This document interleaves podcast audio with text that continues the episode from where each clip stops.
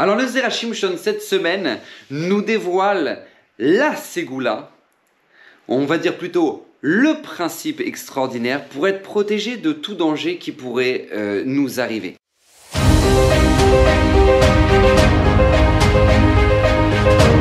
Alors le Zerachim de cette semaine, Bezrat Hashem est dédié pour l'élévation de l'âme de Mazal Seuda Bat Awisha Alice.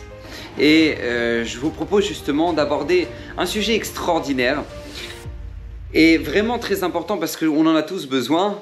Et c'est une ségoula qu'on est obligé de profiter parce que c'est une ségoula de la Torah. Bah, au Hachem, pour le coup, c'est les meilleures ségoulottes parce que c'est pas des ségoulottes qu'on ne sait pas trop d'où elles sortent, mais c'est des ségoulottes que, bah, au Hachem, là, c'est tamponné, c'est direct, c'est le bon Dieu qui nous l'a donné, au Hashem Kitov.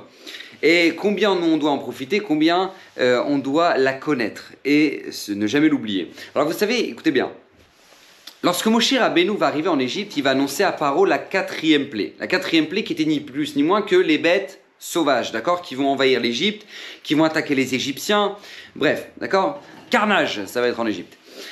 Et lorsque Moshe justement va annoncer ça à Pharaon, il va lui dire Vesamti pedut beni ou ben amra, j'ai mis une séparation, je vais mettre une séparation entre mon peuple, l'homme Israël, et ton peuple, les machar otazé. Demain, il se passera cette hôte-là, ce signe-là, qui sera tout simplement la quatrième plaie d'Égypte, qui est euh, les bêtes féroces.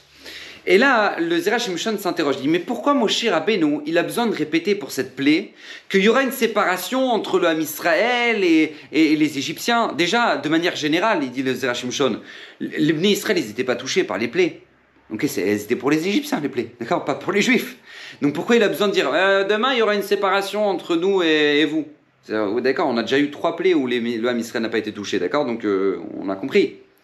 Et c'est pas seulement ça devant le Zerachim c'est que même dans, le verset juste avant, il dit Eretz Goshen, qui était la région en Égypte euh, dans laquelle vivait le Ham Israël, Eretz Goshen était protégé de toute façon des, des plaies. Et il a dit à Moshe Rabbeinu, Eretz Goshen sera protégé de la quatrième plaie qui est la, celle des bêtes féroces. Pourquoi répéter euh, Je mettrai une séparation entre mon peuple et ton peuple. Quel intérêt Et là, écoutez bien ce que nous dit le Zerachim Shon, au nom du Midrash, quelque chose de terrible. Il nous dit qu'en fait, en réalité, le Ham Israël aurait dû être touché par cette plaie-là, des bêtes féroces. Le Ham Israël aurait dû être touché. Pourquoi? Alors écoutez, c'est une règle, une règle très importante à connaître. D'accord? Je sais que c'est un sujet un petit peu délicat et que les gens n'aiment pas trop aborder ce type de sujet, mais on est obligé. D'accord? C'est de la Torah, on est obligé de le savoir, on est obligé d'en être conscient. La Torah nous donne quatre condamnations à mort. D'accord? Quatre condamnations à mort. La première, c'est skila, c'est la lapidation. La deuxième, c'est srefa, brûler, être brûlé. La, la troisième, c'est eh ben, tout simplement l'étranglement. Et la quatrième, c'est la lapidation. Non, la, pas la lapidation, là, euh, euh, d'accord, le fait de couper la tête de la personne, d'accord, c'est euh, la décapitation. D'accord, c'est les quatre condamnations à mort que la Torah donne pour des gens qui ont fait des, péchés, des avérotes qui sont particulièrement graves. D'accord Et comment ça se passait? C'était à l'époque du Sanhedrin, la grande assemblée, d'accord, à l'époque du Beth du temple. Et là-bas, euh, siégeaient donc les sages. Et puis, euh, lorsque maintenant il y avait deux témoins qui avaient vu une avéra, un péché qui, a été transgressé, et les deux témoins ont averti la personne, et la personne malgré tout a transgressé euh, le péché en, question, eh ben il était emmené euh, au tribunal et les juges décidaient si le condamné ou à mort, oui ou non. Par exemple, par exemple, d'accord, à l'époque il y avait la condamnation de Srefa. Srefa c'était être brûlé. Être brûlé, c'est pas qu'on le brûlait vivant, c'est qu'on l'enterrait jusqu'au cou et on lui versait du plomb brûlant dans son corps et il mourait comme ça. Pourquoi? Quand est-ce que ça arrivait, par exemple, cette condamnation à mort? C'était pour quelqu'un qui avait fait de l'inceste, d'accord? Qui avait euh, violé sa, fille, par exemple. Eh ben, euh, il était condamné à mort s'il avait fait ça devant deux témoins qui l'avaient averti que c'était grave, etc., etc. Et il l'a fait en tout état de cause. Eh ben, il était emmené au tribunal et le, tribunal jugeait s'il devait être condamné à mort de Srefa. Mais vient la Gemara dans Sota, elle nous dit, depuis qu'on n'a plus le tribunal, alors qu'est-ce qui se passe? Depuis qu'on n'a plus le Sanhedrin, Qu'est-ce qui se passe? Alors la Gemara dans Sota nous dit, bah, c'est Hachem qui le gère maintenant ça. C'est Hachem qui le fait lui-même. Alors si à l'époque du Betamidash l'aurait dû être brûlé, et eh ben maintenant qu'est-ce qu'il a? Et eh ben ou il meurt dans un incendie, Ou, euh, par exemple, il meurt mordu par un, par un serpent, d'accord? Parce que euh, le venin du serpent euh, est à l'image du feu. Donc, donc, ou ça, ou ça? D'accord Ça ne veut pas dire, attention, hein, qu'on comprenne bien, ça ne veut pas dire que tous les gens qui meurent dans les incendies ou mordus par un serpent, ça veut dire qu'ils étaient forcément condamnés euh, à Srefa. D'accord? Non, pas forcément. Mais, mais euh, en tout cas, Kadosh Baruch c'est comme ça qu'il gère. Dans le cas où maintenant une personne aurait fait un, tel péché, Kadosh Baruch règle les comptes de cette manière. D'accord? Et il y a une autre, un autre péché euh, très très grave dans la Torah qui s'appelle l'idolâtrie. D'accord L'idolâtrie. L'idolâtrie, à l'époque du Sanhedrin, c'était condamné par ce qu'il a, la lapidation. Alors, comment ça fonctionnait? On poussait la personne du, dos, enfin, sur le dos plutôt, du haut d'une falaise, il tombait sur le dos, et on lui mettait une grosse pierre au niveau de son cœur pour que cette personne meure, tout simplement. Et à travers ça, encore une fois, j'explique bien le principe pour que vous compreniez bien, cette personne-là, payer son péché ici dans ce monde pour nettoyer son âme pour le monde futur. D'accord? C'est ça tout le principe des condamnations à mort. C'est pas une vengeance, c'est pas des règlements de compte. C'est tout simplement une capara, d'accord? La manière de racheter la faute pour que son âme soit euh, purifiée et arriver dans le monde sans faute, dans le monde futur sans faute. Et la Gemara dit alors que quelqu'un qui maintenant, à l'époque, euh, il y avait le Sanhedrin, mais quelqu'un qui maintenant n'a pas le Sanhedrin, par exemple, d'accord? Il n'y a, pas, il a pas le Sanhedrin pour pouvoir juger cette personne. Alors qu'est-ce qu'on fait? Alors Kadosh Bokhu, il gère. Comment il fait? Ou la personne, par exemple, elle peut tomber d'un toit. Ok? Ou sinon, euh, cette personne-là, eh ben, elle peut euh, mourir écrasée par un animal. Comme ça nous dit la Gemara. Et nous dit Zerachimshon, c'est justement ça que nous dit le Midrash. Lorsque le Ham Israël, normalement en fait, quand ils étaient en Égypte, et qu'ils ont servi des idoles, parce que vraiment ils ont servi des idoles là-bas, eh ben eux aussi auraient dû être touchés par, les, bêtes féroces.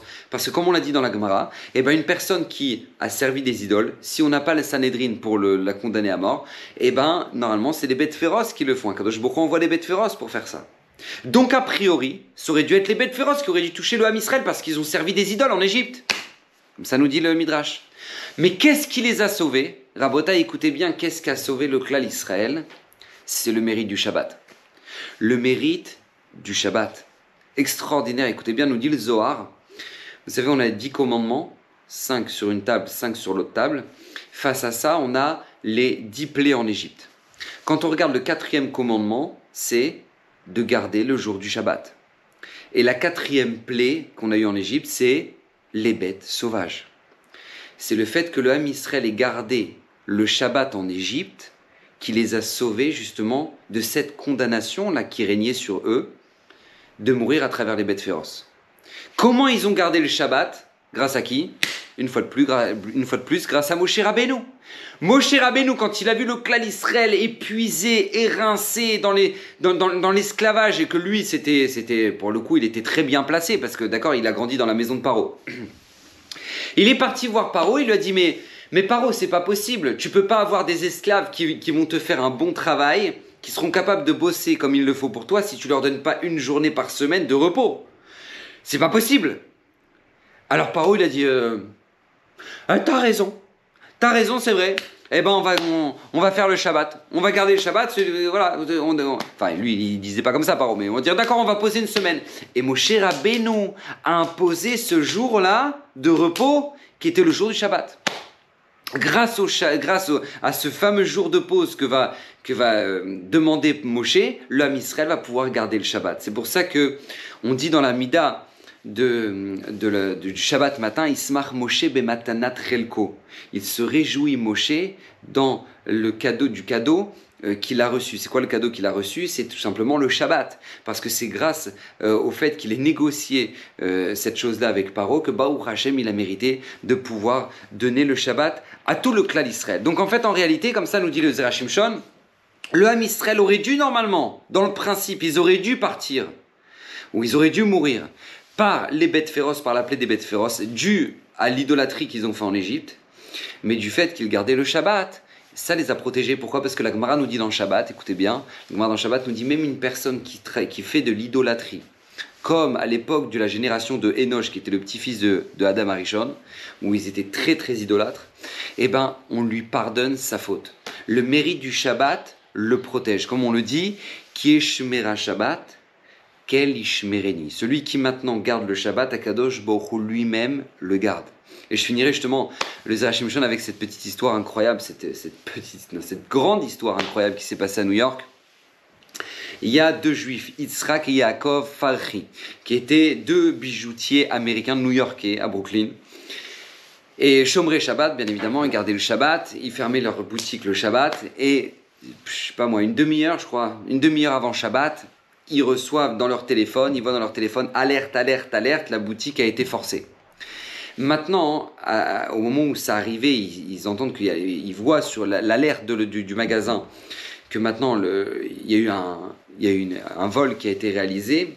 Ils sont en train de se dire, mais attends, euh, on a des pièces qui sont absolument extraordinaires dans le coffre. On est assuré sur tout ce qui est en vitrine, mais tout ce qui est dans le coffre, on n'est pas assuré. On n'est pas assuré, il y a énormément d'argent dedans, énormément de diamants, etc. Et on n'est pas assuré là-dessus. Et là, qu'est-ce qui se passe? Euh, L'un des deux frères, Yitzhak ou Yaakov, appelle l'autre, il lui dit comment on fait? C'est pas possible, regarde, on a une alarme, le, magasin il a, été, il a été attaqué. Et là, le frère dit, on peut pas, c'est Shabbat, Shabbat rentre dans quelques minutes, on peut pas. Oui, mais on sait jamais, tu sais, viens, on va là-bas, et puis on garde la voiture devant, et on revient à pied, etc. Son frère lui dit, c'est Shabbat, c'est Shabbat, Shabbat, on n'en parle pas, Shabbat, on fait comme si de rien n'était, on verra de ça, c'est Shabbat, on peut pas. Et durant tout le, Shabbat, le téléphone sonne comme ça, alerte, alerte, alerte, sur de, l'alarme du magasin. Le magasin était forcé. Et ils essaient de passer Shabbat, de chanter les chants de Shabbat, de faire euh, comme ils le peuvent pour, euh, pour ne pas y penser. Motsé Shabbat, ils prennent leur voiture, ils arrivent au magasin, ils appellent la police new-yorkaise et euh, le détective arrive sur place. Et le détective leur demande Mais depuis quand c'est, il y a eu ce braquage Depuis quand vous êtes au courant? Il dit Bah depuis hier alors le détective dit Attends, j'ai pas compris. ça, ça, vous prend plus de 24 heures, vous, pour vous réveiller pour, votre bijouterie qui a été, qui a été volée? C'est normal chez vous? C'est une journée entière vous... Alors il explique bah, En fait, c'est Shabbat, donc on n'a pas pu venir Shabbat. Donc euh, c'est pour ça qu'on vous prévient seulement maintenant. Le détective rentre dans la chambre du coffre. Le coffre n'a pas été touché, il n'a pas été ouvert, Birlal. Et le détective ouvre le faux plafond au-dessus et il voit des armes. Et là, il dit aux frères, c'est quoi ces armes-là? Alors les, frères, ils disent, ben nous, on ne sait rien, c'est pas nous. En tout cas, c'est pas à nous, ça nous appartient pas. Et là, écoutez bien ce que leur dit le détective de la police. Il leur dit, sachez que votre Dieu vous aime. Parce qu'il y a un gang qui attaque les bijouteries. Et en fait, qu'est-ce qu'ils font pour ouvrir le coffre, sachant qu'ils sont dans l'incapacité de pouvoir ouvrir le coffre? Il faut le propriétaire pour ça. Donc il crée un court-circuit dans le magasin qui déclenche votre alarme. Il, se cache dans le faux plafond, dans la tuyauterie, en attendant que le propriétaire arrive. Le propriétaire, premier réflexe qu'il a, c'est il ouvre le coffre pour regarder si maintenant tout est bien. Il lui tire une balle, il meurt. Et eux, ils se servent dans le coffre. Mais comme hier soir, vous n'êtes pas venu parce que vous gardez Shabbat, eh bien votre coffre a été protégé et vous avez eu la vie sauvée. Shabbat Nous dit les Shon, le, mérite du Shabbat nous a sauvés en Égypte. Le mérite du Shabbat nous sauve dans chaque, dans chaque génération. Alors Bezrat Hashem, que le mérite du Shabbat vous sauve, que le mérite du Zerachim Shon vous protège, Bezrat Hashem, et que Bezrat Hashem vous puisse euh, sanctifier le nom d'Hachem chaque Shabbat en chantant les gens de Shabbat, en, honorant le Shabbat. Combien c'est important de donner du kavod à Shabbat, à quel le Shabbat nous le rendra plus on s'investit dans le Shabbat, le Shabbat nous le rendra. Et que Bezrat Hashem, je le rappelle, les paroles de, de ce Zerachim Shon sont pour l'élévation de l'âme de Mazal Seuda Bat Awisha Alice. Et que le mérite de Zerachim Shon qui a promis que tout celui qui l'étudiera régulièrement sera, béni d'une multitude de bénédictions, et bien que ces bénédictions résident dans vos maisons, dans votre couple, avec vos enfants. Bouchim Tiou, à la semaine prochaine.